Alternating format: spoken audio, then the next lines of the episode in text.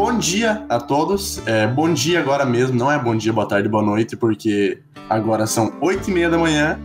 Eu acordei às seis, apenas duas horas acordado, meio enferrujado, então perdoe. Meu nome é Miguel. Sim, o áudio tá diferente, não estamos gravando mais fisicamente.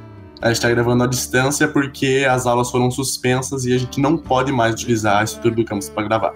Pelo menos nesse período. Olá, então, eu sou o Lucas Buligo Antunes. Uh, agora o podcast entrou na moda do home office, né? E, bom, eu nunca gostei de Play Inc. Bom, beleza. Então, eu sou o professor André, de Geografia do Instituto Federal do Campus de Quedas, Iguaçu. Estamos todos aqui reunidos online, nesse espaço virtual, para falar sobre coronavírus. E, aparentemente, o Miguel estava certo. É, ele tem. Depois a gente precisa questionar ele, porque ele tinha informações privilegiadas. Porque desde o começo do ano ele está falando para fazer um podcast sobre pandemias. Será que ele tinha alguma informação que a gente não, não tinha na época? É que eu faço parte de uma associação secreta, né? Claro. Ainda não se encontrou, mas tudo bem. Vou aproveitar para emendar. Sou o professor Flávio, agradeço já o convite de vocês. É muito bacana estar conversando sobre isso. Infelizmente, o assunto é pesado, mas é necessário. Obrigado. É, sou da área de biologia, é, Miguel, também estou acordado faz tempo, mas a voz está ruim porque eu não estou muito bem mesmo. e você faz parte de uma sociedade tão secreta que você nem se achou ainda, né? Bom dia, boa tarde, boa noite, como diria Miguelito. Aparentemente, nosso enviado chinês, que está proliferando um vírus entre nós. uh, brincadeiras à parte, acho que esse, esse episódio vai ser um pouco diferente do que a gente está acostumado. Inclusive, eu não achei que esse home office ia ser tão pesado. Estou aqui perdido num software de gamers, mas estamos aí. É, tentaremos segurar um pouco as brincadeiras e as cornetagens políticas para que seja mais informativo né, do que reflexivo. Desde já agradecemos a presença do Flávio, né, que vai trazer informações mais precisas para a gente e acho que vai ser importante para a comunidade, para o município e região em si. Então, bora lá. Uh, e vale lembrar que a gente está gravando esse podcast no dia 19 de março, às 8h30 da manhã. Então, quando você ouvir esse podcast, se atente às últimas notícias que saíram. Só para deixar bem claro para todo mundo que está ouvindo, a gente está utilizando o Discord para gravar, como o João disse, uma plataforma gamer, pelo menos até onde eu sei. E, para quem tiver interesse, a gente está utilizando um bot chamado Craig. Uh, a gente vai tentar postar esse episódio o mais cedo possível, porque justamente os números estão aumentando todos os dias, então uma questão de dois dias já faz muita diferença em relação aos dados. Então eu vou sofrer para tentar editar esse episódio em 1,5 dias. Então boa sorte para mim. Uh, Miguel, acho que é até importante marcar que mais do que trazer os dados em si, a gente quer deixar claro a importância das fontes que se utiliza e do que está procurando. Então, assim que sair esse episódio, provavelmente os dados já vão estar atualizados. Então, a mensagem que fica é: procurem e mais pensem sobre onde está procurando. He reads my soul. One day that birdie spoke to me like modern... Então, acho que já começando, vamos falar o que está acontecendo exatamente e qual é o panorama do coronavírus nesse exato momento. A OMS, dia 11 de março, declarou o coronavírus como uma pandemia. E antes era uma epidemia. Ou será que era uma endemia? É isso que a gente vai descobrir agora. Uma pandemia, ela normalmente é caracterizada, na verdade, ela é caracterizada quando uma doença já atinge níveis globais. Ou seja, quando todos os continentes já têm surtos epidêmicos. Então, no caso, a epidemia é quando você tem um surto de alguma doença em algum lugar do mundo. Só que a gente está tratando de níveis locais, ou seja, vamos supor que Quedas de Iguaçu, supor não, né? Falar uma realidade. Está tendo uma epidemia de dengue. Tem muitos casos de dengue aqui em Quedas de Iguaçu, na nossa cidade, e a população sofrendo bastante, bastante com isso. Ou seja, não é uma pandemia, porque não é global, é uma epidemia, é um surto local. Já tem um outro termo que é, um, é menos conhecido do que o termo pandemia e epidemia, que é a endemia, que é caracterizado quando você tem um surto de um nível mais regional. É como se fosse um intermediário entre a epidemia e a pandemia. Só que existe um artigo científico que defende que na verdade a endemia, pela etimologia da palavra, está mais relacionada com a velocidade e o período de tempo que esse surto se espalhou regionalmente e não pelo espaço, mas sim pelo tempo. É uma epidemia que se espalha, quer dizer, um vírus que se espalha regionalmente em uma certa velocidade, que no caso seria muito rápido, é, seria considerado uma epidemia. Se ele demorasse mais, seria uma endemia mas fica aí o questionamento de como que você caracteriza, se é espaço ou se é por tempo, né? É, essa questão que o Miguel está comentando de ser pandemia, endemia, epidemia, depende do autor que você for utilizar, ele vai fazer uma relação número, tempo e espaço. Quando tem um espaço menor dentro da própria região, a gente chama de endemia, mas quando passa desse essa região, a gente começa a chamar de epidemia. O problema é você delimitar qual é o tamanho, qual é a área, o raio de ação é, que espalhou esse agente causador da doença para chamar de epidemia. É bem, digamos assim, que meio que didático esses termos para a pessoa poder entender. Ficou dentro de uma região é endemia, passou de uma região para outra dentro de um mesmo estado, é, alguns autores começam a chamar de epidemia.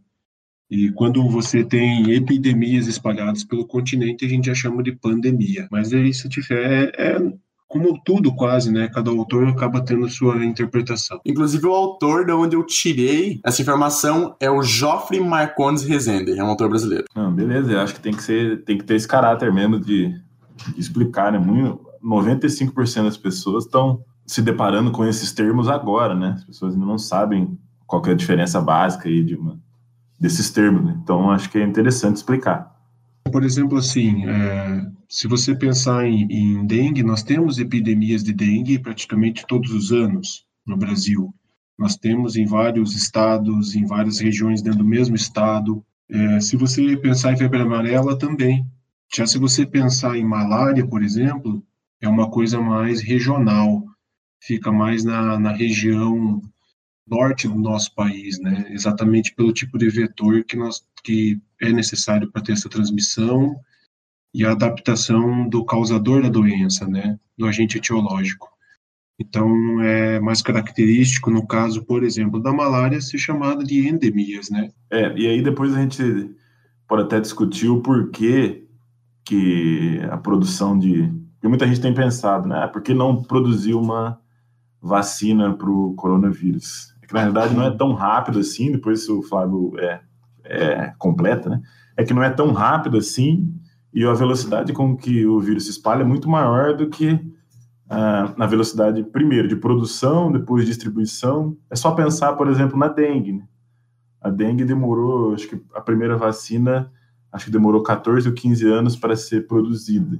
E como você bem falou, todo ano tem uma, uma epidemia de dengue. E demorou 15 anos. Então, não é tão fácil assim produzir uma, uma, uma vacina para o caso do coronavírus, que tem essa velocidade de espalhamento absurda.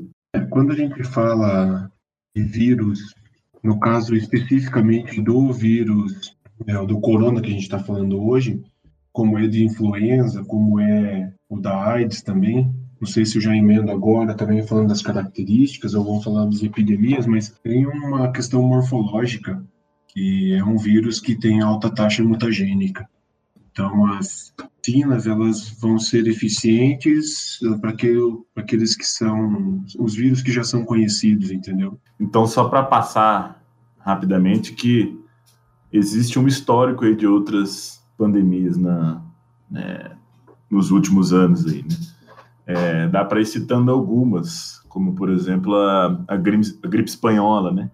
É, que é ali perto ali de 1915, 1920, teve uma letalidade aí de 6 a 8%, né, um pouco superior à do coronavírus. Depois a gente vai ver o porquê que isso não, de, não é de fato tão relevante, porque a, o coronavírus, um dos grandes problemas dele não é, o maior dos problemas dele não é tanto a letalidade, né, mas sim o quanto ele vai é, sobrecarregar os sistemas de saúde. Justamente, o professor André falou sobre é, a febre amarela, que acabou ficando se transformando em uma pandemia né, no século no século XX, lá por 1915. Só que se você puxar na memória, você pode lembrar que o, a Primeira Guerra Mundial estava acontecendo nesse período. E um detalhe muito interessante é que o vírus da febre amarela matou mais pessoas do que a Primeira Guerra Mundial, no, nesses anos em que ela foi uma pandemia. Sendo, e mesmo assim, naquela época em que você tinha uma globalização menos intensa, posso dizer dessa forma, do que temos hoje, ainda você teve um vírus que foi capaz de matar muita gente. Galerinha, pausa rápida, pergunta. Ô Miguel, você está dizendo da gripe espanhola foi febre amarela? Não entendi. É, desculpa, eu escutei o professor André falando febre amarela, me confundi um pouco. Desculpa, fica aí a nota, fica aí errada. Ah, eu só vou fazer uma errata também do último episódio que eu participei, que eu falei de Campinas. Na realidade, teve uma epidemia de febre amarela, foi bom você ter falado. É que na hora eu falei, acho que sarampo, alguma coisa, do tipo varíola, não sei. Mas houve uma epidemia de febre amarela muito grande lá na cidade de Campinas e a época, assim, tinha muita. Existia uma intenção de tornar Campinas capital do estado de São Paulo. E essa grande epidemia de febre amarela meio que impediu que Campinas tivesse essa, essa ascensão ali dentro do, do estado. É só para fazer a, uma nota aí de, de, de, erro do último episódio. Ah, vê se não tá falando besteira, mas o André marca aí, acho que a gripe espanhola foi um tipo de influenza, não foi? É, então, a gripe espanhola teve aí uma letalidade 6, 8%, infectando 17 milhões de pessoas e deixando 100 milhões de mortes. É, peste bubônica, né? também conhecida como a peste negra. É, isso aí é um pouco bem mais para trás, né? estamos falando lá de 1300, entre 1340 e 1350, deixou 50 milhões de mortos. A varíola, ah, que entre 1896 e sua erradicação, não é tão erradicação, porque pelo menos agora no Paraná já teve alguns casos, né? Então, de todo esse tempo, teve mais de 300 milhões de mortes no mundo inteiro, de 1896 para cá, com 30% de mortalidade. É, teve a tifo, que matou mais de 3 milhões depois ali da, da Primeira Guerra. Se não me engano, o Churchill teve tifo, né?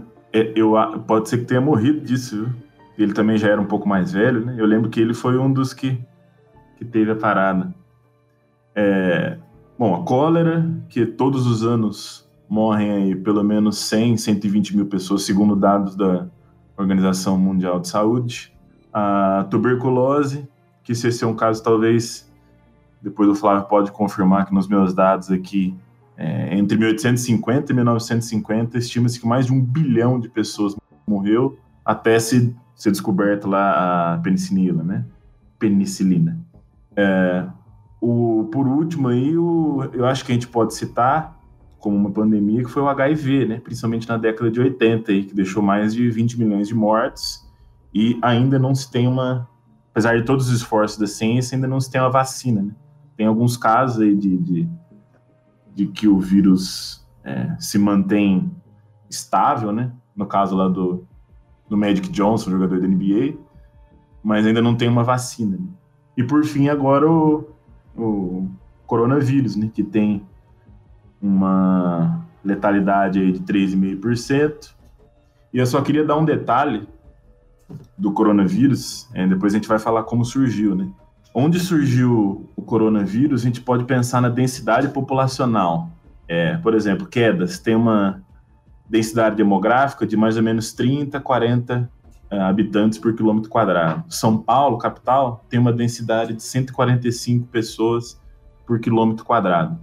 É, Wuhan, que é a província onde surgiu lá, o coronavírus, tem uma densidade populacional acima de 7 mil pessoas por quilômetro quadrado. Então, acho que tudo isso também ajuda, ajudou, né, para nosso azar no espalhamento aí da, do vírus. Então, acho que é um quadro das últimas pandemias é mais ou menos isso. Não sei se alguém quer completar com alguma com algum outro uma outra informação, fiquem à vontade. Vamos lá. A, a gripe espanhola ela foi lá em 1917. É, como o professor João estava falando antes, é bom salientar isso. A gripe espanhola realmente foi uma gripe, tá? É uma influenza. É, é um vírus semelhante ao vírus que a gente tem da, das nossas influenças, as gripes comuns. Primeiro assim, gente, é, quando a gente fala em resfriado, resfriado é uma coisa, é um tipo de vírus chamado de rinovírus. Quando a gente fala em gripe, é outro tipo de vírus, são os influenzas. Existem vários tipos de influenzas, por isso é, as vacinas de gripe não são 100%, mas elas conseguem atingir todos os que a gente já conhece. Então a gente fica imune a eles e somente podemos pegar gripes que de novas influenzas que surgiram de um ano para o outro. Então é, ajuda muito a gente ficar longe disso. É, como o André comentou, foram de 17 a 100 milhões de mortos. E só no Brasil foram 35 mil pessoas que morreram por causa da gripe espanhola, tá? E 27% da população mundial foi infectada. Inclusive, tem um, um, uma questão nacional nossa aqui, que Rodrigues Alves, ele foi é, duas vezes eleito para ser presidente do Brasil, e na segunda vez, antes dele assumir, ele acabou morrendo de gripe espanhola. Tá? Então, parece muito fácil, é um vírus, vou salientar, né? É um vírus, passa muito fácil e daí daqui a pouco a gente vai fechar, já vamos falar por quê e como, tá? É, quando eu falou de peste bubônica, é, talvez eu acredito que seja a epidemia mais famosa, na verdade, uma pandemia já mais famosa, porque chama muita atenção aquela questão das máscaras que lembram um bico de um pássaro que foram confeccionados para manter as pessoas que, que estavam é, contaminadas, os médicos poderiam atender de longe e nessas máscaras eram colocadas ervas para disfarçar o cheiro, porque as pessoas, quando infectadas pela bactéria, nesse caso era uma bactéria transmitida pela pulga que estava no rato. Inclusive, essa, os dados mostram que a peste negra, a peste bubônica, ela veio da China e veio até a Europa através da Rota da Seda, a famosa Rota da Seda, é, com ratos e eram transmitidos por picadas de pulga para os humanos. Então, quando chegou na Europa, encontrou um ambiente, né, André, bastante propício para o desenvolvimento de ratos, né? Saneamento básico, nem se sabia muito bem o que, que era isso, né? É, só para a gente poder se situar aí na linha do tempo, né? 1343 a 1353, que foram 50 milhões de mortes por causa da peste bubônica. Era chamada desse jeito porque apareciam bulbos, feridas, é, pustulentas, e em volta dessas feridas a pele ficava preta, por isso foi chamada de peste negra. É, sintomas: febre, dor de cabeça, vômito, esses bulbos e essas manchas. É, Para vocês terem uma ideia, Europa, China, Oriente Médio, Rússia, até a Escócia foi atingida. Lembrando que a Escócia é um pouquinho retirada, né? Mas também chegou lá. Foi bastante importante essa epidemia. Na verdade, uma pandemia, né? Quando a gente fala de varíola, para você ver a importância que teve isso, Faraó Ramsés II pode ter morrido de varíola. Então é muito antigo isso. E foi erradicada, como o André comentou, apareceram alguns casos aí, mas bem poucos, né? Mas em 1980 foi praticamente erradicada e a primeira vacina foi em 1796. E isso mostra o caminho bem longo que a gente tem de vacinas, é, quanto tempo demora para você ter uma, uma questão de controle eficiente, né? O que, que aparecia com essa varíola? Verrugas com pus. É, e a transmissão era via aérea, né? Então, via aéreo é complicado, que é o que a gente está vivendo agora, né? Para contato direto com as pessoas e tal. O tifo, que era transmitido também pelos ratos, por causa da pulga, né? É, não menos importante, mas é, acaba não sendo tão famoso porque acabou não atingindo uma porcentagem tão grande assim da, da população. A cólera, que é um problema ainda em algumas regiões do nosso país, é, é importante a gente salientar isso. Existem regiões do nosso país que ainda não têm tratamento é, de água bem controlado, né? A gente acha que todo lugar tem o que a gente tem é, na região sul, por exemplo, onde é que a gente está, mas tem bastante lugar que ainda não tem água tratada e a cólera acaba sendo disseminada muito fácil por esse vibrião, né?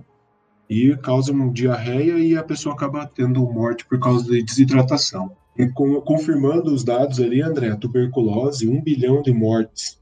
É uma doença que é, muita gente tem no Brasil, né? Muita gente morreu e muita gente continua tendo. Tem tratamento, tem tratamento pelo Sistema Único de Saúde. E o que fez a gente conseguir controlar a tuberculose foi a descoberta da penicilina, né? Que foi um acaso, um fato histórico aí que, eles descobriram isso e isso resolveu bastante bastante problemas relacionados com doenças causadas por bactérias. E eu quero salientar aqui o último caso que o André também comentou, que é o HIV. 20 milhões de pessoas infectadas e teve um aumento muito grande nos últimos anos, aproximadamente 21% de aumento no Brasil de 2010 para 2018, o que chama muita atenção, né? Eu gostaria muito de salientar que não tem cura. Essa doença não tem cura, É, então, o jeito é se prevenir, igual a gente está tentando se prevenir do corona. Só que o corona tem cura. Beleza? Pessoal, só um adendo do que o André comentou sobre a densidade populacional na China. E tem outro dado interessante que na, no surto da, da SARS, né, que foi em 2002, que é um vírus, provavelmente o Flávio vai voltar nisso, que é similar ao atual, né? E naquele momento, em 2002, a China tinha mais ou menos 30% da população urbana. Em 2019, o último censo de lá é que quase 60% ou mais estão em áreas urbanas, é o dobro, né? Num período de menos de 20 anos. Que acho que reforça o que o André disse. E só mais um comentário de uma. que eu acho que epidemias e doenças garantiram o monopólio de continentes, né? Porque se a gente pensar o genocídio e a invasão dos povos pré-colombianos foi basicamente, além da espada, é, genocídio bioquímico, né, o biológico. Uh, uma doença que eu acho que faltou ser falada, que é uma, uma doença mais moderna, foi a ebola, né? Então, professor Flávio, o que, o que é ebola exatamente? O, o ebola é uma, é uma doença que acabou sendo. É, conseguiram controlar ela a nível de África, né? É, que causava é, muito sangramento na pessoa, a transmissão era por contato direto também, através do ar, e nós já tivemos, se eu não me engano, três surtos de ebola, mas todos com, vamos dizer assim, com uma rápida, uma rápida atuação, tanto dos governos africanos onde é que surgiam, junto com a Organização Mundial da Saúde, conseguiram conter. É, a alta taxa de mortalidade também, mas como a, alguns locais onde surgiam eram locais não tão com uma densidade tão alta, é, não, não se teve um, uma disseminação tão grande. Então conseguiu se controlar ali, vamos dizer, chegou a um nível de epidemia, mas era mais local, né? Por não ter uma densidade tão grande como o João comentou agora e o André sobre a China. É, o Miguel estava pedindo do ebola, lembrando assim, já para fazer o gancho, o ebola também é um vírus, né? E é só a sua letalidade muito maior, chegando até 90%, tá? Então, também é um vírus. O que, que são vírus? Vírus, na verdade, quando a gente fala de biologia, entra num, num negócio meio complicado para definir, porque quando você pega as definições clássicas de um ser vivo, dos seres vivos, o, o vírus fica fora.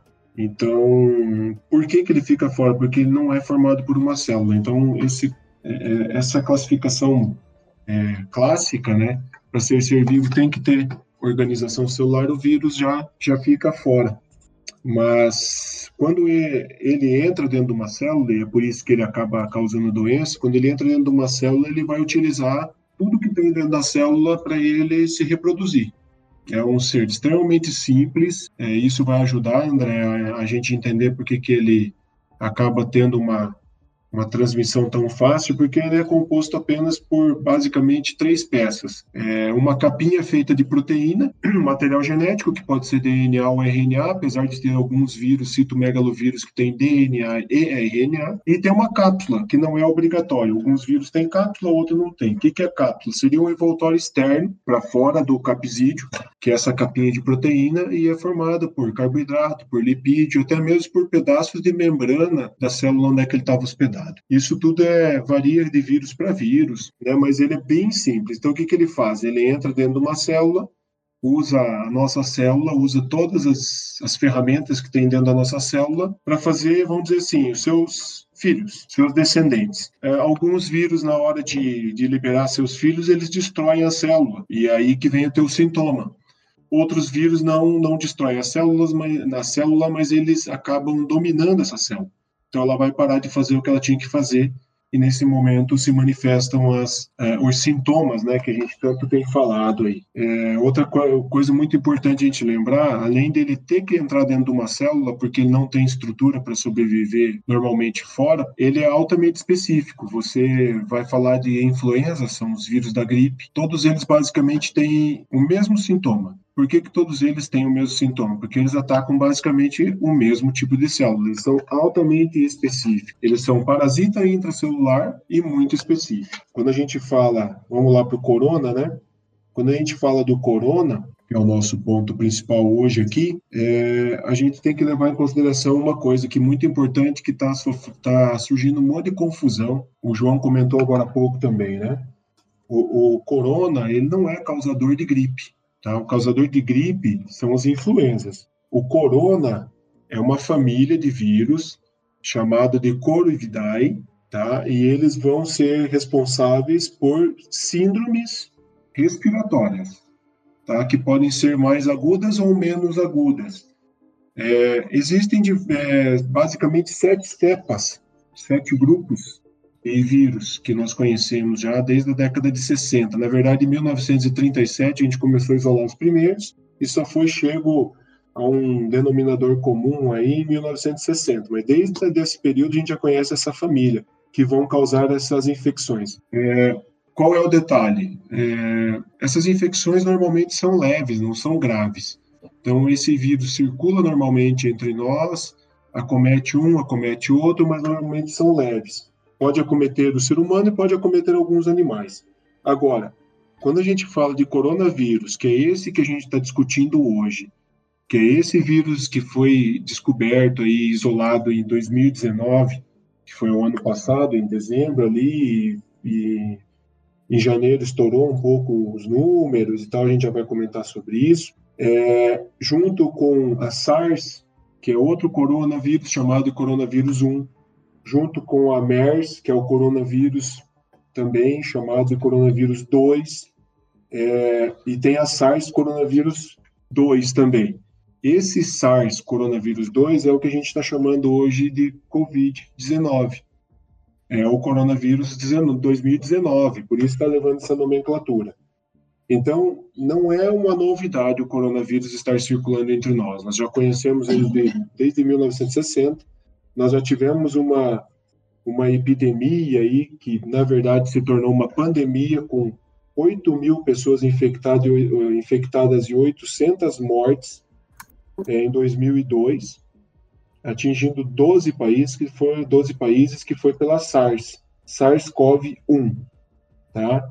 Severe Acute Respiration Syndrome. Então a síndrome severa. Então nós temos três basicamente que são síndromes severas: SARS, MERS e essa que a gente está enfrentando agora, tá? Essa SARS-1 é, conseguiram mais ou menos mapear que ela veio do morcego. Lembra aquela toda história, vocês devem lembrar? que começou, ah, veio do morcego essa, esse coronavírus agora que a gente está enfrentando, né? Porque eles vão, vão mapeando, vão lembrando do, dos históricos passados e a SARS veio do morcego, por isso surgiu essa ideia. Essa SARS, ela foi, ela acabou essa epidemia, essa pandemia foi controlada em 2004, ela começou em 2002 na China, em 2004 a gente conseguiu controlar ela. Em 2012 nós tivemos outro surto, mas daí de outro coronavírus chamado de MERS, e é chamado assim porque é a síndrome respiratória do Oriente Médio. Então, foi lá na Arábia que é, conseguiram determinar. É, terminamos essa pandemia aí com 2.397 casos, 863 mortes. 27 países foram atingidos. Da onde que veio? Os estudos mostram que veio do morcego e foi transmitido para nós pelo camelo. Por isso, lá no, Oriente Médio, lá onde é que tem camelo, né? E daí chegamos agora no nosso foco principal aqui, que é 2019 China outra vez, né? A SARS-CoV-2, que hoje nós estamos chamando de Covid-19, que é o coronavírus agora que está é, fazendo a gente mudar de hábito, repensar tudo, atingiu já uma, uma porcentagem bem grande da população, já bastante pessoas mortas, e já vamos falar um pouquinho desses índices, mas vamos parar nela e vamos falar sobre algumas coisas bastante importantes de utilidade pública para todo mundo que vai ouvir. Então, o período de incubação é de 2 a 14 dias. A transmissão, eu gosto de falar que é por secreção.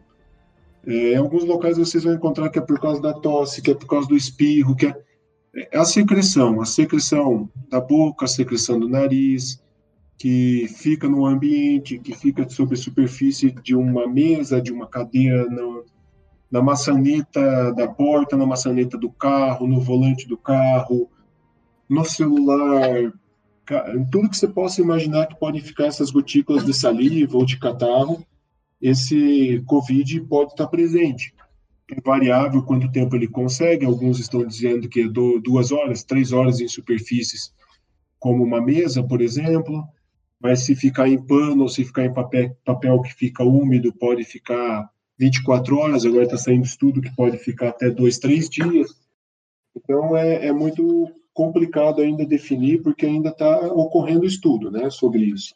Só para vocês terem uma ideia, em janeiro nós já tínhamos 800 pessoas infectadas. Aí eu chamo a atenção para vocês assim: é, será que menosprezamos? Será que não menosprezamos o potencial desse vírus? Em janeiro já tínhamos 259 mortes, todas lá na China, a princípio. Mas nós tínhamos mais de 2 mil, 2 mil pessoas infectadas no mundo. Tailândia, Coreia do Sul, França, Estados Unidos já apresentavam casos de corona. Na minha, na minha, no meu modo de entender, não foi muitas vezes dado uma atenção nesse momento. achava que ia ficar ali Wuhan, na China. Estava é, tentando mapear, mas foi deixando espalhar um pouquinho. Como é que eu vou diagnosticar isso? Esse é um grande problema que a gente está tendo, né? É, vírus já não é fácil diagnosticar. É, vírus se diagnostica por, por presença de algumas proteínas e enzimas que eles produzem dentro do nosso corpo, ou você faz um, uma cultura viral, que é difícil, ou você faz uma análise de PCR, que é material genético. É, temos diversos laboratórios que podem fazer isso no Brasil, até tem, mas tem em todos os lugares? Não, não tem. Então isso vai dificultando. Existe um kit básico, que no interior, a gente tem que falar a verdade, não está chegando, né? Até porque o vírus é novo, tem que produzir aquela questão que o André comentou das vacinas, né? Então, é, torna um pouquinho difícil isso, por isso eles estão fazendo diagnóstico para quem é apresenta vários sintomas e tal. Então, o que, que você vai fazer? Ah, vou, o médico vai me, vai me ver, ou melhor, você já conhece o que, que quais são os sintomas, que é tosse seca ou tosse, é, febre, é, aparecem algumas dores no corpo, tá? É, lógico que vai aparecer um pouco de cansaço, a febre vai ser um pouquinho mais alta. Então, quando acontece esse tipo de coisa, já pede para você ficar em isolamento social. Esse é, o, é a principal medida que a gente tem que tomar. Apareceram sintomas, não entre em contato com as pessoas, nem na sua casa, nem fora dela, se isole, cuide-se, cuide-se das outras pessoas que estão em volta para que não espalhe isso. Qual é o tratamento? Primeiro, assim, não existe tratamento para doença viral, tá? Existe tomar remédio para diminuir os sintomas, os efeitos ali. Então, vai tomar algo para controlar a febre, que a gente chama de antitérmico antipirético, vai tomar analgésico, porque vai ter dor no corpo. É uma das coisas que eles indicam bastante é tentar umidificar o, o ambiente, pode usar umidificador, tomar muito líquido, muito líquido para que você não fique desidratado e repouso. Então é uma questão assim, existe cura, na verdade, quando a gente fala em doença viral, não existe cura, existe você esperar o ciclo passar e tentar amenizar os efeitos que esse vírus estando dentro do seu corpo vão, vai causar. E, assim, a prevenção, fechando esse, essa questão do corona, a prevenção é o que a gente tem que fazer. É isso que está sendo pedido a todos os momentos, é por isso que vários é, locais, comércio, escola, instituições estão fechando, aglomeração proibidas nas cidades.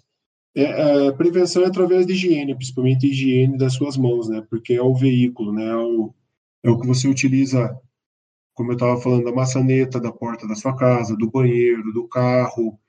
Então você às vezes passa a mão na, na no nariz, está com, com catarro, com muco, com saliva, aí abre a porta, fica na porta, outra pessoa vem, pega, leva a mão aos olhos.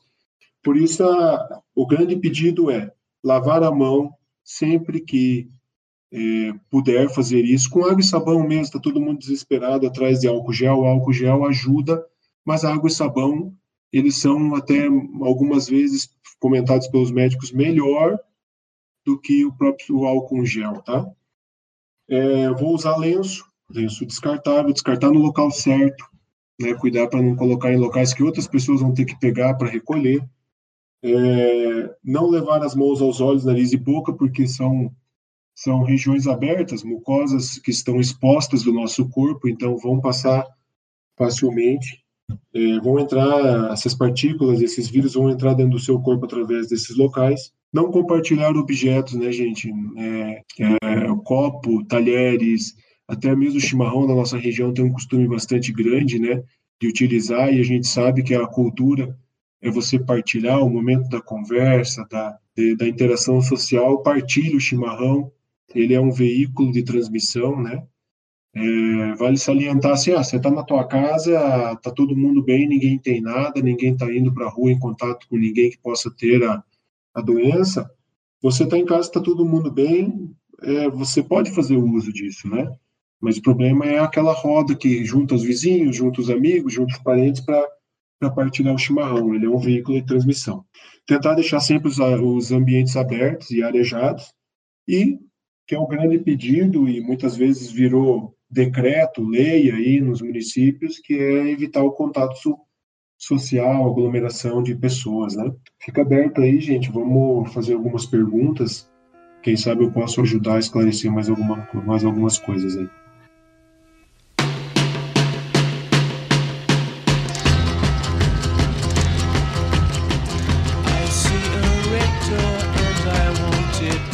Automaticamente entrou no bloco 2 aqui, porque você deu uma boa de uma explicada, né? Como surgiu, como é que é, as diferenças.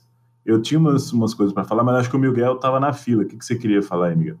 É, eu queria dar uns dados para mostrar, digamos, a eficácia de transmissão do coronavírus. Porque dia 17 de março, que foi o dia que a gente pensou em gravar esse podcast, eu peguei a quantidade de casos confirmados que tinha no Brasil. Esses dados, de acordo com um mapa rastreador do Covid-19 da Microsoft. É, dia 17 de março, às 21 horas, o Brasil tinha 343 casos confirmados e 2.064 casos suspeitos. Já ontem, dia 18 de março, o Brasil tinha 408 infectados e 11 mil casos suspeitos. E agora, nesse momento, o Brasil tem 529 infectados. Miguel, emendando aí junto contigo, é, é, possível, né, sem querer alarmar muita gente, não quero que ninguém fique em pânico, mas é bem possível que os números sejam bem maiores, tá? Porque a capacidade que nós temos dentro do, do país, ou do mundo, tá? Não vamos falar, achar que somos só nós, né, no Brasil, o mundo a capacidade que nós temos de diagnosticar, por ser também muito difícil conseguir fazer isto, é, não é muito grande. Então, é difícil falar para você em números exatos. Esses são os números que eles conseguem levantar. Tem também, nós temos muita gente assintomático, tá? Isso é bastante importante salientar. Tem gente assintomático, só que muitas vezes assintomático ainda pode estar transmitindo. Essa janela de transmissão normalmente é só enquanto você tiver o sintoma, mas a pessoa assintomática tem o vírus pode pode estar transmitindo.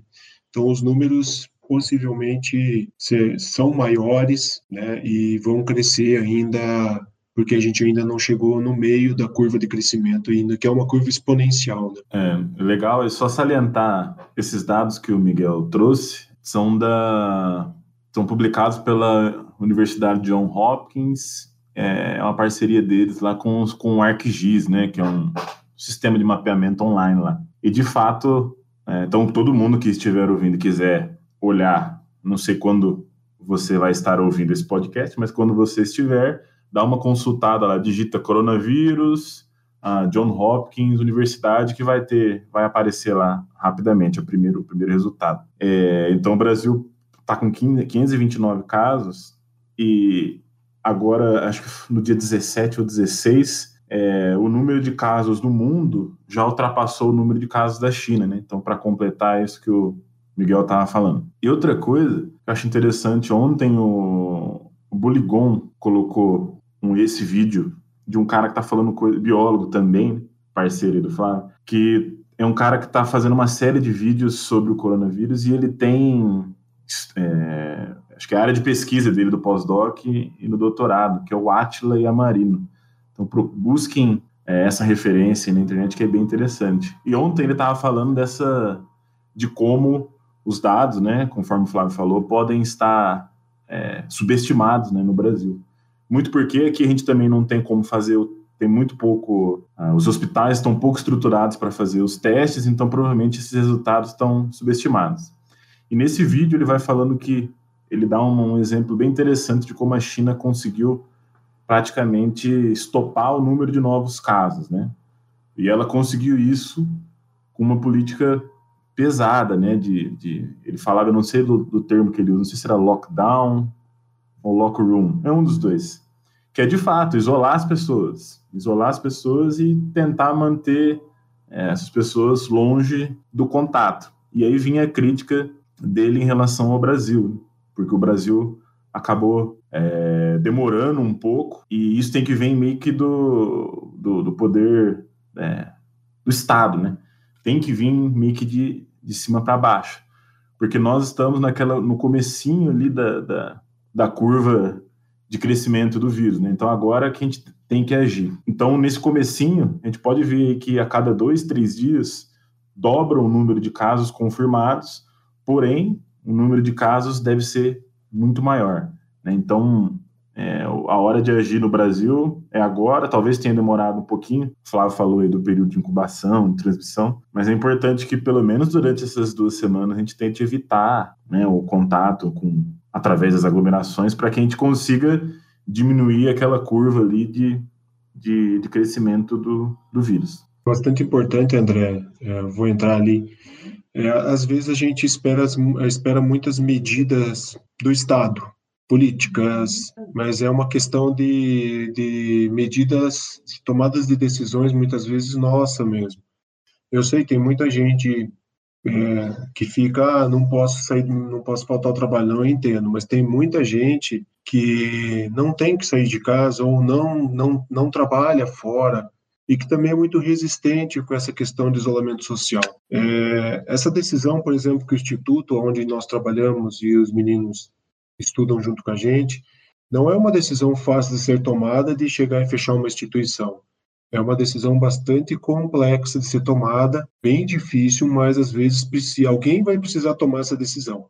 Mas nós podemos também, muitas vezes, alguns têm essa opção de se isolar, podem fazer isso. Então, acredite é, nas pessoas que estudam a área, é, ou seja, valorize a ciência. É, centenas de pessoas pesquisam sobre vírus, sobre epidemias, sobre vacinas, e estão dizendo coisas, e às vezes a gente acaba escutando outras pessoas que não sabem muitas vezes o que é um vírus, como se comporta né, que vai daqui a pouco vocês vão estar falando sobre tomar cuidado com fake news. Juntando o negócio da China ali, é, saiu agora mesmo, né, que eles conseguiram praticamente zerar a transmissão local, né. Então isso é uma, uma grande vitória para eles. E eu queria salientar que já, já que a gente está falando sobre números atuais, Rio de Janeiro anunciou a primeira morte. Estão né, esperando uma contraprova, mas o fato é que que possivelmente foi a primeira morte no Rio de Janeiro. São Paulo já tem mais, né? É, e vale salientar sobre o fato da quarentena, que uma frase acho que todo mundo tá vendo, quarentena não é férias.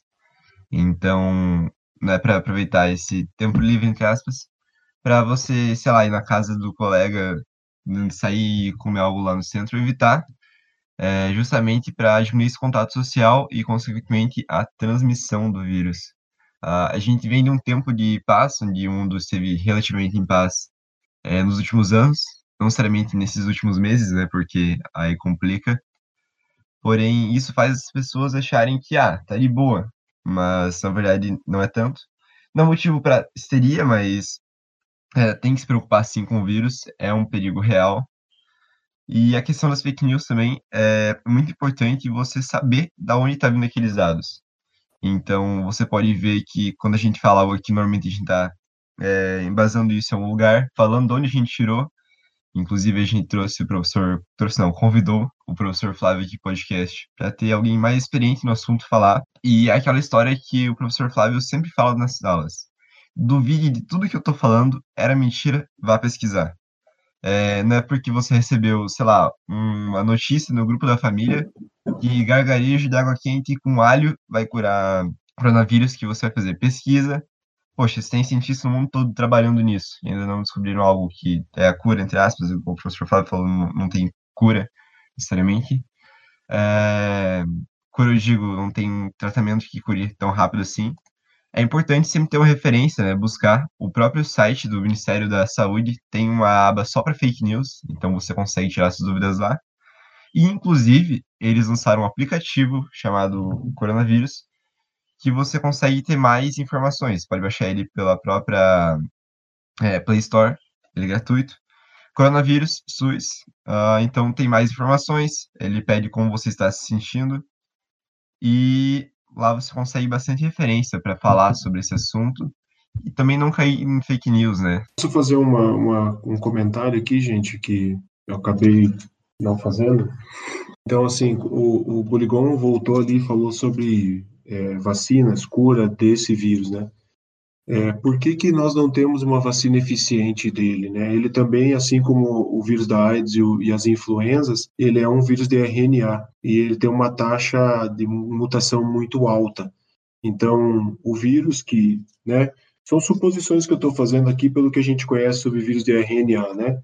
O único jeito da gente confirmar isso seria pegar todos esses vírus, é, fazer mapeamento do seu material genético, né? Mas possivelmente os vírus que estão circulando é, na Itália, China, aqui no Brasil, eles já sejam diferentes um dos outros, porque eles mutam, né? Há mudança no seu material genético, então há mudança até mesmo no seu comportamento em pequenas proporções, mas há mudança. Então a vacina que for desenvolvida para X é, cepa desse vírus, é, possivelmente não seja eficiente contra a cepa Y e assim por diante. É, as vacinas estão sendo tentadas, desenvolvidas, inclusive o Brasil também está nessa frente. Logo vamos ter, mas ela não vai resolver tudo, vai ser tipo uma vacina parecida com a da gripe, vai conseguir bloquear vários tipos, mas não todos. Então, é, nós temos que fazer nossa parte. Temos que deixar um pouco de lado as diferenças, as opiniões, opiniões políticas, fazer nossa parte. Né? Nossa parte é isolamento social, limpeza, cuidado da família, entender que essa situação precisa ser diminuída. Vai ter problema? Vai. Vai ter morte? Vai. Mas pode ser muito pior se a gente não se cuidar. Pessoal, só um puxãozinho de orelha básico. Vou aproveitar a fala do Buligon. Alunos de FPR Casa do Iguaçu. Deus está vendo. Vocês fazerem check-in diariamente em restaurante, lanchonete, todo mundo de rolezinho. Abre o olho, molecada, abre o olho. Acho que o Flávio deixou claro que não é caso de histeria, não é para desespero, não é para limpar prateleiras para mercados trancar dentro de casa, mas é o bom senso do, da autoproteção e da proteção de quem está perto de você, né? Não só. Então, cuidado, minha gente. Vá no que é necessário. Fecha aspas. A gente, como cuidar da gente e dos outros, né? Lembra que eu comentei já, né? Você não tem o direito de colocar outra pessoa em risco. Fecha aspas, João. Então, pegando a mesma vibe, é, quarentena, não exatamente quarentena, mas um isolamento, um certo isolamento, não é férias. Repetindo pela terceira vez. Então, não é para fazer baile de quarentena, não é para se reunir em 20 pessoas para beber e ficar passando vírus uns para os outros, né? baile de quarentena é ótimo. Aliás, uma coisa que eu queria colocar foi uma cena que eu vi ontem inclusive quando eu tava voltando para casa.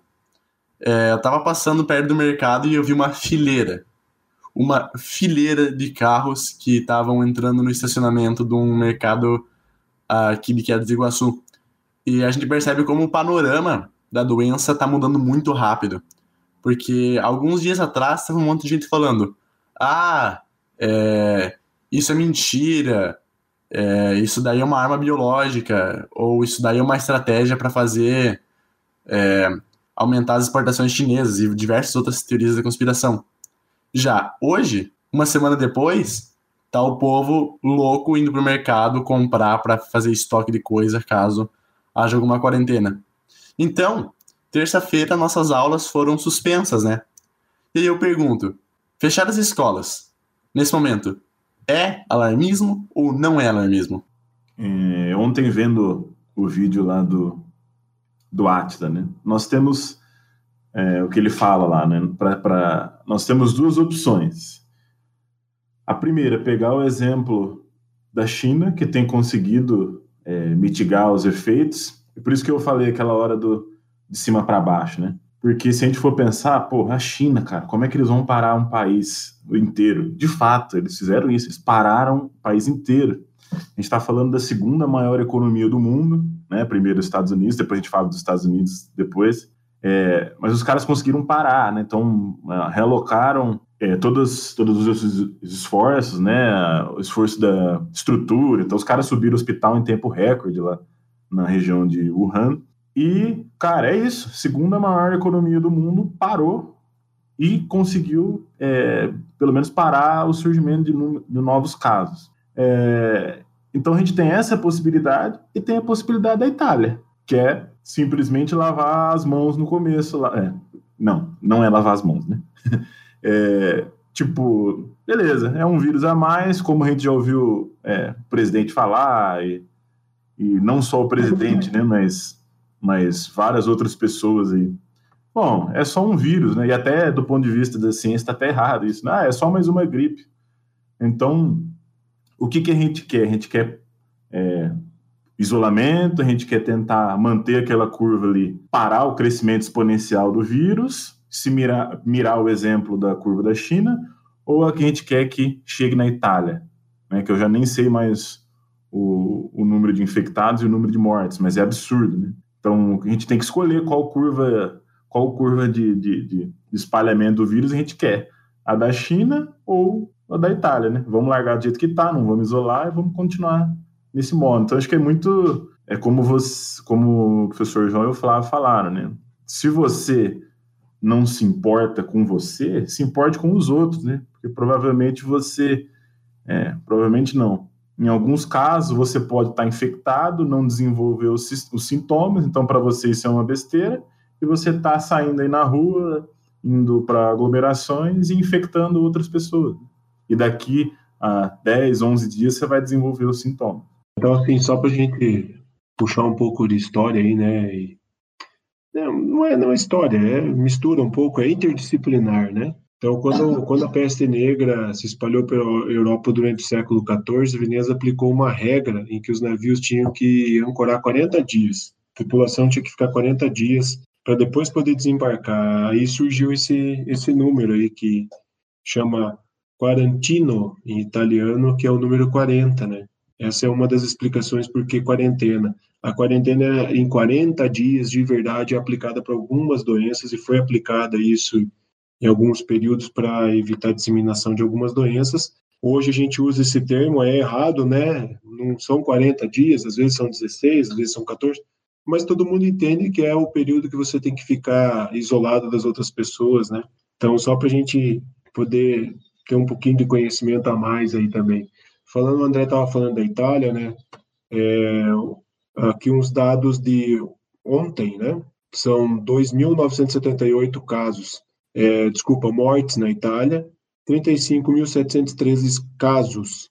É o segundo país com mais infecções no mundo. Então, é, é, é bastante alarmante. Quando a gente fala aí escola fecha, não fecha, né, Miguel? É uma questão bastante difícil. Eu tenho certeza que quem decidiu parar as escolas é, pensou muito, queimou muito fosfato pensando ali os ATPs para poder ver se é ou não. O que eu falo é o seguinte, Miguel: quando chegar, vamos dizer assim, vamos esperar então o primeiro caso na cidade, o primeiro caso dentro da escola.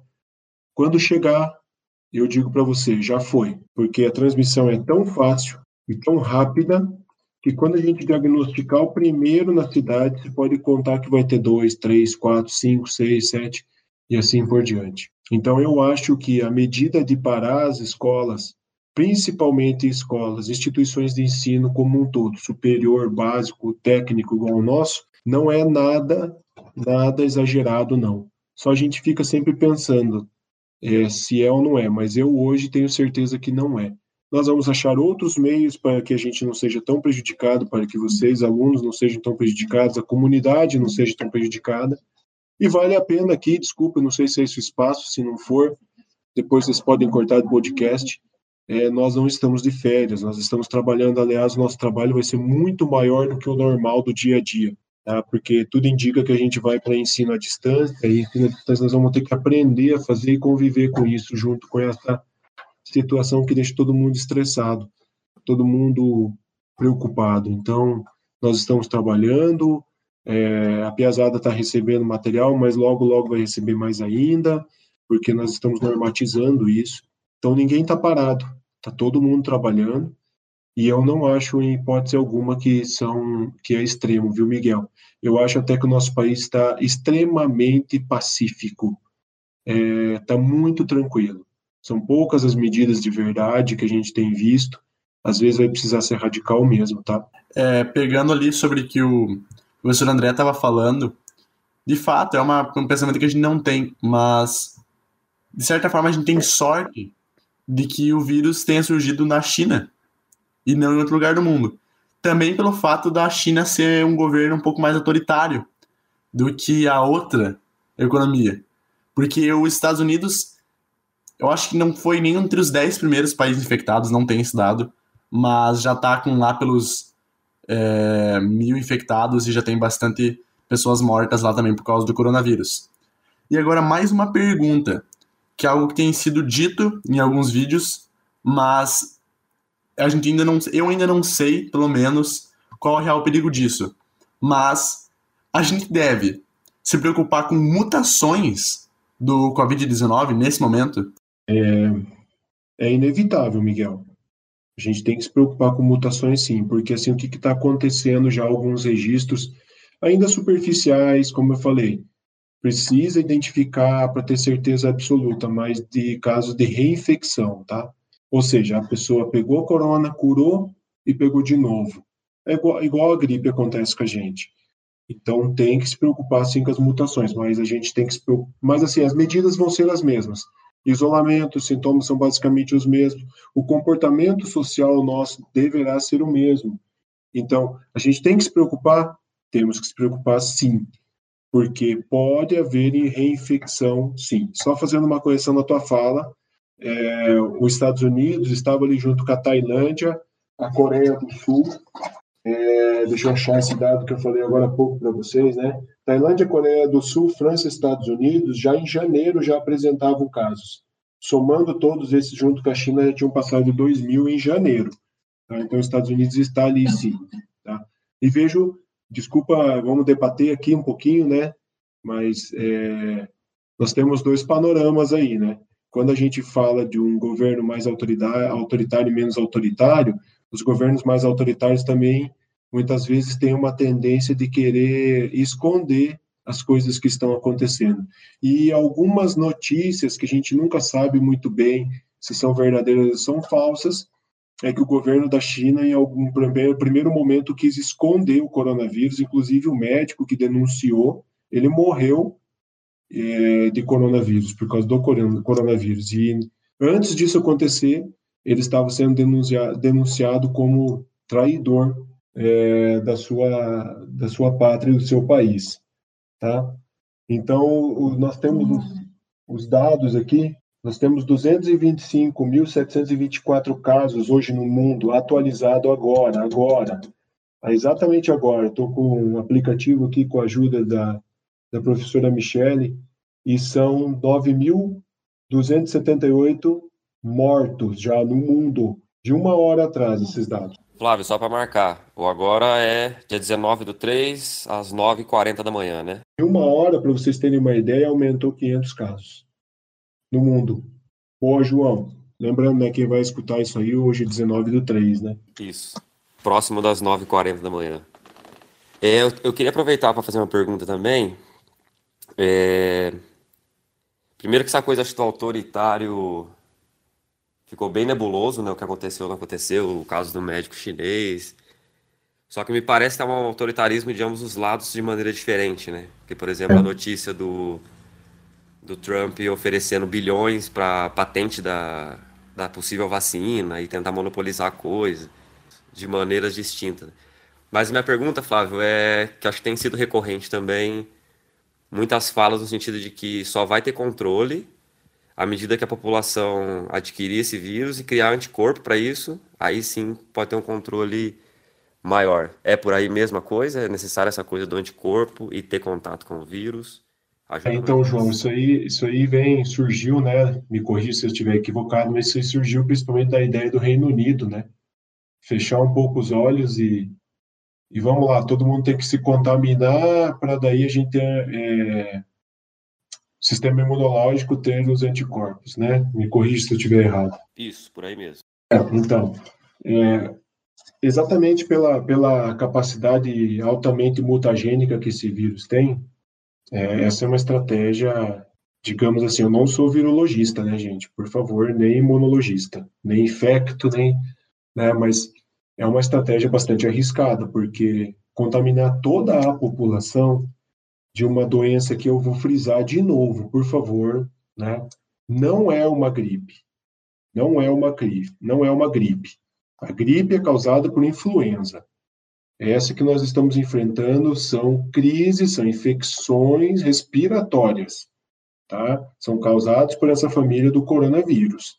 SARS, MERV, o coronavírus que é o COVID-19 que a gente está chamando, que é um SARS-CoV-2.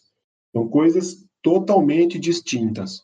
Gripe é gripe, uma infecção é, de vias respiratórias é outra coisa, que pode se tornar aguda, como esses três casos que a gente vem citando. Está evoluindo para uma pneumonia e uma morte, principalmente de pessoas mais debilitadas. No entanto, João, bastante interessante salientar que, a princípio, eram idosos, imunodeprimidos, pessoas diabéticas, né, cardiopatas, já tem caso de crianças, e tem caso de pessoas na faixa etária de 30, 25, 40 anos morrendo também.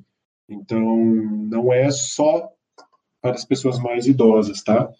Então, é, essa questão de querer contaminar todo mundo para ter anticorpo vem se baseando assim: ah, nós temos um vírus que não é muito letal, que não é altamente mutagênico, então todo mundo vai ser infectado, não vai morrer muita gente, né? Vamos ter condições de atender todo mundo, isso é muito importante salientar. Lembrando que poucos países no mundo têm sistema único de saúde, ou seja, poucos países no mundo têm saúde pública. Todas as vezes que a gente viaja para fora, a gente, em alguns países, é obrigado a fazer seguro de viagem exatamente porque não tem saúde pública. É tudo pago e muito caro. O Brasil tem.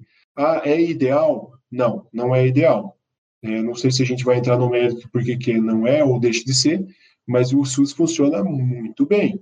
É, existem várias coisas que a gente pode falar porque que ele não é melhor, mas isso é outra coisa que tem que tomar cuidado. É, o Reino Unido está tomando essa, essa estratégia, mas é, esse vírus ele vai mutar.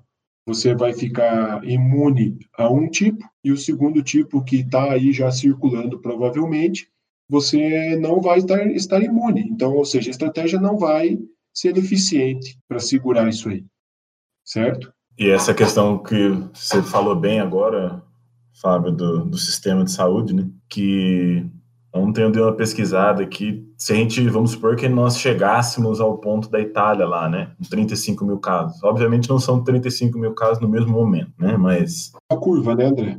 É, a curva. É, vamos supor que a gente tivesse uma explosão e tivesse lá os seus 20, 25 mil casos. No Brasil inteiro tem 20 mil leitos de, de UTI, né? E se a gente considerar que boa parte já estão ocupados com pessoas, nós precisaríamos dobrar a nossa capacidade de UTI, de, de, de leitos em UTI, em uma ou duas semanas. Então, o que o João falou aí da possibilidade né, de todo mundo é, ter o vírus e se imunizar, até faz sentido para pensar, ah, beleza, a letalidade não é alta. É, não, a letalidade não é alta. Mas, como o Fábio falou, é uma ele ataca o sistema respiratório. Então, muitas das pessoas vão precisar de algum cuidado médico.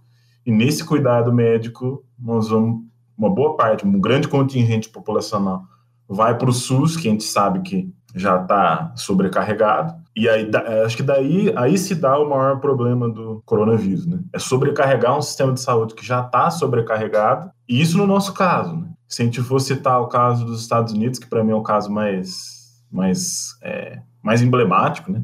Porque eles provavelmente vão ser um dos primeiros que vão arrumar, vão pensar em soluções, vão pensar em, em vacinas, né? Vocês falaram aí do, do patentear, né? Quem, quem achar, a empresa aí que achar a primeira solução. Por outro lado, é um dos países que é onde vai ter uma maior é, subnotificação de casos. Por quê? Porque lá, como todos sabem, não existe sistema único de saúde. Então, para você fazer um teste, um simples teste, se você tem corona ou gripe, você vai morrer com 2, 3 mil dólares. Então, eu mesmo, se estivesse lá, não ia fazer o teste, porque de onde eu vou tirar 3 mil dólares? Então, os dados lá são subnotificados e imagine que você precise de uma UTI nos Estados Unidos. Então, boa parte da população não tem acesso a isso. Então, quando a gente olha lá hoje, não lembro quantos dados tem aqui, deixa eu, deixa eu olhar aqui. Por exemplo, tem 9.400 dados confirmados, né?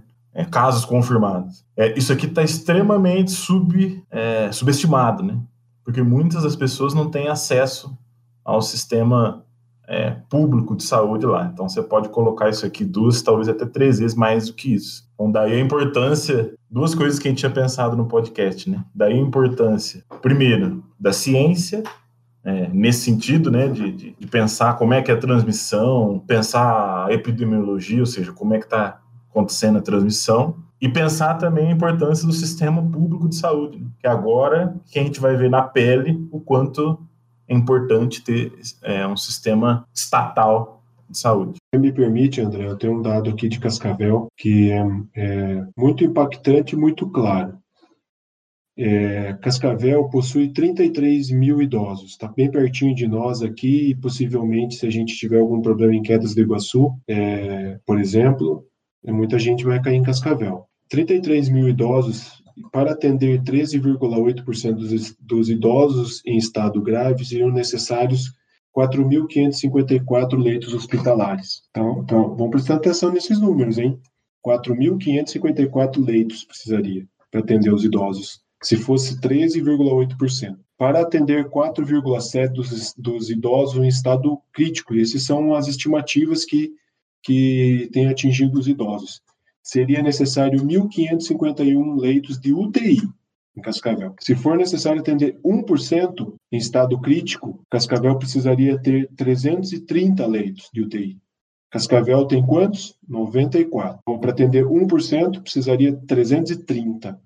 Cascavel tem 94. Estamos falando só para atender a população de Cascavel. Cascavel é uma cidade que atende a região basicamente toda ali próximo e atende também muita coisa de quedas vai para lá, daqui de dois vizinhos aonde eu moro. Esse é um dado bastante realista e preocupante. Exato, talvez, talvez em cidades maiores não tenha a estrutura necessária que precisa para atender só a população idosa de Cascavel, né? Então eu acho que isso que é importante que a gente está falando aqui, é ressaltar, né?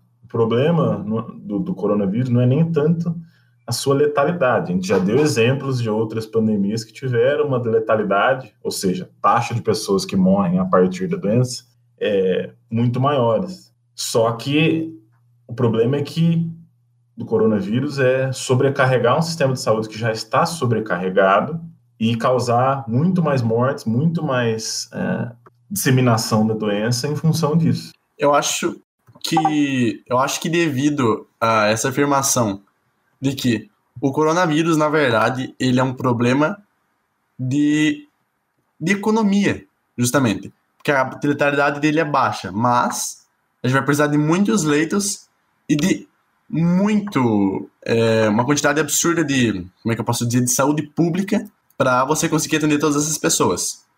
E isso é um problema que a gente está vendo nos outros países, que está afetando a economia. Porque para não ter essa quantidade absurda de problema, o que está sendo feito?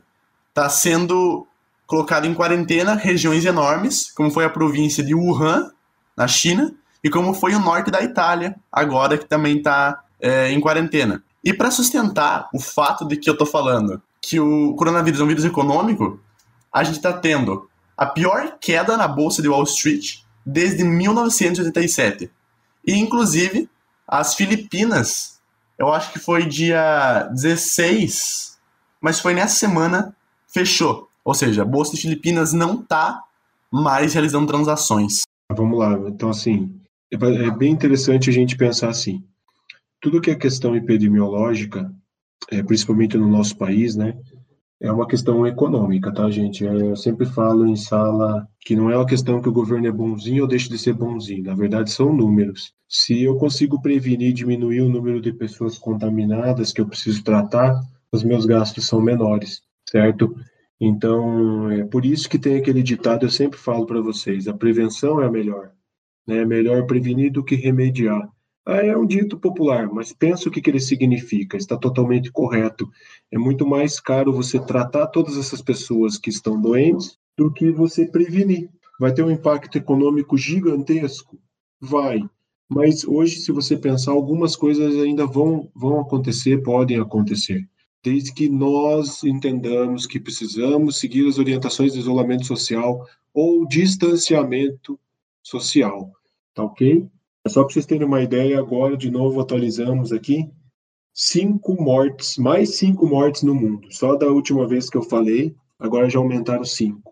E mais 483 casos. Né? Isso foi há mais ou menos uns oito minutos atrás que eu falei os dados anteriores.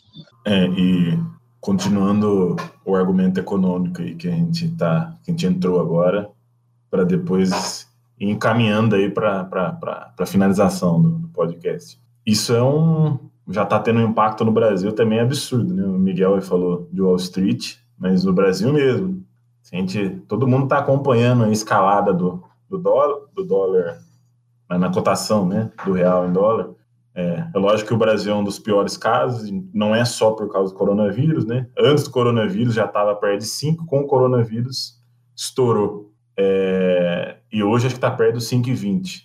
Outra coisa também, né, eu estava olhando ontem que a, a Bolsa de Valores, né, então hoje está 60, 65 mil pontos, coisa que em janeiro estava 115, né? Então, isso quer dizer que é, no somatório, na média dos valores das ações, aí, de janeiro para fevereiro, teve uma perda de 50%. Então, só para a gente ter uma ideia, o quanto custa e o quanto pode custar daqui para frente negligenciar essa situação. Então, por enquanto, já custou bolsa abaixo dos 70 mil pontos, retração do PIB absurda, é dólar a 5,20. A China registrou uma queda de 20% nas vendas de, de varejo. Então, além de todo o argumento, que é muito mais importante, né, que é o argumento da saúde, em seguida vem o argumento econômico. Né? E até o João tinha falado também do quanto isso impacta nessas novas formas aí de, de de trabalho de subemprego, né, de trabalho informal, como se costuma chamar, que na realidade é uma forma de subemprego que não tem é, qualquer respaldo né, do ponto de vista é, do Estado. Né, porque tem muita gente que 40% da, no, da nossa força de trabalho é informal. Né, então, 40% é, tem uma dificuldade muito grande em não conseguir trabalhar, que é a única renda do cara, e não trabalhando ele não ganha, não trabalhando não tendo emprego, o cara não vai ter direito a subir a seguro-desemprego, não tem direito né, trabalhista algum, né? Então, se a gente for extrapolando, a gente consegue pensando nos argumentos econômicos, na questão trabalhista, né, que todas essas situações o coronavírus tem é, suscitado, né, tem feito a gente parar para pensar um pouco. Só uma informação para ser colocada. Pesquisando cotação do dólar agora, às 9h56 do dia 19 de março, eu encontro o dólar a 5,21 reais brasileiros. Saudades de 2008, quando o dólar estava 1,50. É, junta-se a isso é, uma mini crise do petróleo também, né? Com a queda de braço lá entre os países produtores e a Rússia. Então, tem uma queda aí no preço do, do petróleo absurda. Tem a questão do corona então, se a gente for juntando, são várias questões aí que o mundo está tendo que, que lidar ao mesmo tempo e, bom, bem-vindo, né? E ao, ao passo que a gente começa a ver algumas coisas bizarras, né? Como, por exemplo, a galera estocando comida, quem vende álcool 70, né? Ou álcool gel, que é o que é feito para sanitizar mãos e, enfim, para prevenir o espalhamento da, da, dos vírus, né? Tem um conversa com farmacêutico que fala que os fornecedores estão dobrando, triplicando o preço. Então a gente começa a ver que também a humanidade tem horas que a humanidade tem horas não, muito, muitos dos momentos a humanidade não ajuda em nada, né? Na verdade, a humanidade não existe nesse momento, né? Eu acho que esse o argumento econômico e de impacto econômico, acho que está cada vez mais claro, né? E a gente consegue perceber é, pelo comportamento mundial. Então, eu tenho um pouco de receio, acho que principalmente por para o caso brasileiro, de criar um, de mascarar uma queda econômica que já vinha acontecendo, né? Uma possível recessão em torno de uma causa única que seria o coronavírus. Né? Agora a gente tem, tem presenciado absurdos. Quem assistiu ontem a coletiva do, do governo Acho que a única coisa que causou foi mais medo e falar, gente, a gente está na mão de quem? E coisas do Guedes, por exemplo, da, da economia, falar que o que vai curar o vírus são as reformas tributárias e administrativas. Isso para mim é, é criminoso, né? É quase um crime falar que o que vai é, curar ou dar um jeito nesse surto vai ser as reformas que ele quer enfiar água abaixo. Enfim, é, só aproveitando também o, o, que o André vinha falando, porque eu acho assim que a gente não foi planejado, né? Mas a gente vinha com alguns episódios que deu uma. Desagou um pouco nesse, né, né nesse tema, né? Não estou dizendo que, que bom que aconteceu isso, pelo contrário. Mas eu acho que é um momento que nos faz necessariamente pensar sobre o que vinha sendo colocado e o que vem sendo disseminado, principalmente do Brasil, né? Acerca, acho que dois pontos principais. Primeiro, os ataques e os movimentos anti-ciência. Né? Agora acho que está no momento perfeito para reflexão acerca disso, da importância do conhecimento científico, da importância do conhecimento em si, né? É só a gente pensar assim, tudo isso que a gente está falando aqui, os dados que a gente pegou, os gráficos, para interpretar e para entender isso, tu precisa mobilizar tantas formas de conhecimento, né? Então, por exemplo, agora as funções exponenciais, logaritmos, tá, tá tudo em voga agora, né? Então precisa ter esse conhecimento biológico, bioquímico. Então não há como lidar com isso com terraplanismo. Não há como lidar com isso com antivacina, porque é coisinha de comunista. Então, acho que primeiro ressalta isso, e o segundo ponto que eu acho que ressalta é repensar a forma da civilização contemporânea, né? a forma de relação. É, no final, eu vou deixar um, uma sugestão: tem um podcast que chama Ciência ao Pé do Ouvido, e foi lançado ontem, se eu não me engano, dia 17. Um episódio, e aí foi um, geneticista e biólogo da Unicamp, é Paulo Vitor Marx Sima. E é legal assim que ele, eles também tentaram tirar várias dúvidas, como a gente está fazendo aqui, e aí ele coloca um ponto central, assim, que para ele o coronavírus ressalta, principalmente, que a gente precisa pensar é a nossa relação com o ambiente, né? Relação humana com o ambiente. E aí ele coloca que é preciso repensar isso e repensar uma tríade de saúde, e não a ideia de saúde individualista do cada um por si, né? Então ele coloca que a tríade seria humano, animal e ambiental. É, então, se eu não tenho um equilíbrio dessas três formas de saúde, vai gerar um desequilíbrio muito mais orgânico, que é um pouco que a gente está vendo aqui. E aí, para ele, isso reflete, e eu acho que é um pouco que a gente está falando aqui, que reflete assim a insustentabilidade do sistema capitalista neoliberal, a forma que a gente vive. De extração, de consumo, de formas de relação, é, de formas desigualitárias de acesso aos bens, acesso aos espaços de poder. Então, eu acho que é, é um momento duro, eu acho como foi dito, e é preciso ressaltar, não é, a única coisa que o Bozo falou de, com razão, não é momento de histeria, mas também não é um momento de relaxamento, mas é um momento para repensar muita coisa que está acontecendo e muita coisa que estava sendo enfiada goela abaixo, como, por exemplo, que as reformas neoliberais vão resolver tudo e que o Estado mínimo resolve tudo, e agora estamos aqui injetando dinheiro para salvar banco e companhia aérea. Né? É a tal da mão invisível que o André colocou aí do, do álcool em gel. Inclusive o PROCON está tá recolhendo e, e multando em, é, estabelecimentos que subiram preço abusivamente. Então quem é, encontrar estabelecimento com preço de álcool em gel, máscaras exorbitantes, entre em contato com o PROCON e faça denúncia, porque isso é crime. É, em cima disso, um recado para a população aí, né? Tipo, você que tem um pouco mais de possibilidades financeiras e monetárias, não estoque comida, não estoque outras coisas, porque quem não tem dinheiro, se você fizer isso, quem tem menos possibilidades vai ter que pagar o preço da mão invisível do mercado, aí, lei de oferta e procura, como os economistas, é, como você queira chamar isso. Tá? Então, isso, quem tem menos possibilidades vai ter que pagar o preço da mão invisível do mercado, aí, lei de oferta e procura, como os economistas, é, como você queira chamar isso. Tá? Então não estoca essas coisas. É, quando você estoca, quando você faz isso, você acaba prejudicando as pessoas que têm menos possibilidade. Tá? Não é a hora de pânico, é a hora de pensar, como o João estava falando, pensar, repensar suas formas até é, de consumo.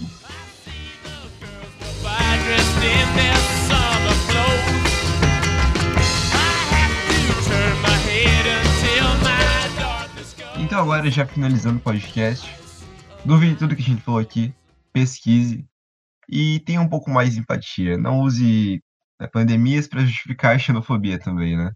Uh, então era isso. Eu sou o Lucas Boligo Antunes e até. Oi, aqui é a Michele e eu estou atualizando aqui os dados para o Flávio, em tempo real, que a gente tem um é, worldômetro, e eu sou da Universidade Tecnológica Federal do Paraná. Enfim, é, eu acho que agora o momento é bastante delicado, né? E como uma das atividades que a gente tem feito, além da orientação dos nossos alunos, é, nesse momento eu estou fazendo as aulas online para repassar para eles para que eles possam, de fato, ficar em casa em isolamento e evitar o máximo de contato com os demais. Gente, primeiro eu queria agradecer vocês, foi muito legal, espero ter oportunidade de participar novamente em outro tema, outros temas com vocês, o projeto é muito interessante, vamos mobilizar a galera, o pessoal precisa entender que é uma questão humanitária também, pensar em si, pensar no outro, se você não consegue pensar no outro, pense no seu filho, pense no seu pai, na sua mãe, na sua avó, no seu irmão, né? Coloque-se no lugar dele. Você não tem o direito de contaminar essas pessoas se você não pensa em você, pense nos outros, pelo menos. E fica a última coisa aqui, agradecendo já e falando, moçada, vamos valorizar a ciência. Agora está todo mundo pedindo apoio da ciência para criar vacina. Então nós estamos aqui, vamos, não vamos ficar fazendo guerrinha de de lado partidário, nem nada disso, mas vamos valorizar a ciência. Nosso país poderia estar vendendo ciência. Então, muito obrigado, galera. Fica aí, ó, sem aglomerações, sem festinha, sem muita interação. Logo, logo as coisas vão voltar ao normal. Valeu. Bom, então, finalizando da minha parte, também queria agradecer ao professor Flávio, ao professor Michele, por ter participado e foi bem legal. Acho que essa é a ideia do, do projeto mesmo, né? Não ficar só nós quatro aqui trazer outras pessoas com outros, outros horários, outras áreas de conhecimento. Pessoal, para finalizar, então eu queria dar só alguns recados. O pessoal, de fato, a gente já falou durante o podcast, né? Cuidar então com a maldição das fake news, né? Que é algo que a gente quase todo episódio de podcast a gente cita, né? Então, o último que eu vi aqui saiu um texto falando que era de autoria da Fiocruz, é, inclusive, isso chegou a circular até em grupo de WhatsApp de servidor do Instituto Federal, tá? Um grupo que eu faço parte. É, gerou uma, é, rodou uma fake news ali dentro, falando de uma, algumas coisas sobre o vírus, coisas de dados completamente errados e que a Fiocruz não tinha disponibilizado. Então, quer se informar, procure OMS, Ministério da Saúde, o Atila, e outros textos que o professor João também separou, uma série de textos aqui bem interessantes que vão estar é, na descrição do podcast. Então, se quiser se informar por lá, é uma ótima chance de você é, não errar ali pela, pela fonte, tá? O WhatsApp é muito bom, muito legal, mas vamos nos debruçar sobre outras fontes um pouco mais fidedignas aí, tá? Um outro recado é que ontem eu estava vendo um vídeo do, do Pirula, né, que tem também é outro divulgador, divulgador científico, e ele falava um professor da Unifesp chamado Ben Schmidt. Uh, e esse cara também andou propagando fake news, falando, falando vídeo, é, produzindo vídeos de que nós estávamos numa situação alarmista, que não precisava de estudo. Então, galera, cuidado, né? Então, esse cara, esse tal de Ben Schmidt também, não sei como ele é professor da Unifesp, mas acho que ele já foi, inclusive, exonerado e voltou via concurso. Então, é o mesmo caso lá do Weintraub, né? Ninguém sabe como o cara chegou, como ele tá lá, como ele conseguiu passar num concurso, mas ele tá. Então, cuidado com essa geração de fake news. Uh, e é isso, galera. Se informem, mantenham-se em casa, evitem aglomeração e, de fato, como já foi falado aqui, né? Não é férias. Então, vamos continuar trabalhando. Vamos ter que, não vai ter jeito, vamos ter que continuar usando essa palavrinha aí, home office. Vamos trampar de casa e vamos esperar essas duas, três semanas e ver como a coisa evolui. Um abraço para vocês e até a próxima. Bom, pessoal, é... hoje acho que não vai ter muito dicas culturais e tudo mais, porque a gente vai disponibilizar esses materiais então na descrição. É, reforço o agradecimento, Flavião, Michele, muito obrigado por ter participado. É, a mim mesmo também, André, meninos, todo mundo disponibilizou a levantar cedo, a estudar o tema, a procurar informações. E o que a gente queria deixar claro é que eu acho que de todos os episódios, esse acho que teve maior preocupação de utilidade pública mesmo, né? De tentar informar no momento crucial que a gente está passando. Então acho que a gente tentou trazer informações mais pontuais e pertinentes possíveis. Ouçam podcast, gente, espalha com a família de vocês, passa o pessoal na cidade. A publicação é importante, mas a divulgação também, né? Mais do que merchandise pra gente, porque a gente quer que essas informações cheguem, né? Explorem o material que a gente vai distribuir, tem um monte de material explorem os anti-fake, tem no Ministério da Saúde, existem outros na internet e se interem sobre o que está acontecendo. Espero que seja útil, tanto quanto a gente tentou fazer, e espero que no próximo episódio tudo esteja mais relax. Forte abraço a todos e todas. Então, agora finalizando, é a última fala. Eu sei que vocês estão tristinhos porque o podcast está acabando. É... O que eu queria deixar bem claro: lavem as mãos, Outra coisa que eu deixar bem claro: não tô vendo a mão invisível do mercado com uma pandemia global. Uma das minhas dicas culturais, na verdade, é única, e também não é uma dica tão boa assim, porque é um documentário da Netflix chamado Pandemia. É um documentário bem chatinho, mas ele tem bastante informação, assista até o final. O resto de todo o conteúdo que a gente tá falando vai estar tá na descrição do podcast. E se tudo der certo, esse episódio vai estar tá sábado à noite disponível para vocês ouvirem já. Então, compartilhem com as pessoas, compartilhem nos grupos, porque, como o professor João já disse, isso daqui é um tema de utilidade pública no momento que a gente está vivendo agora. É isso, muito obrigado. Meu nome é Miguel e até a próxima.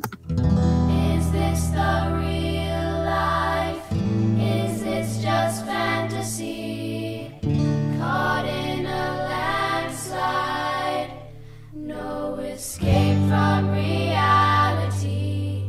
Open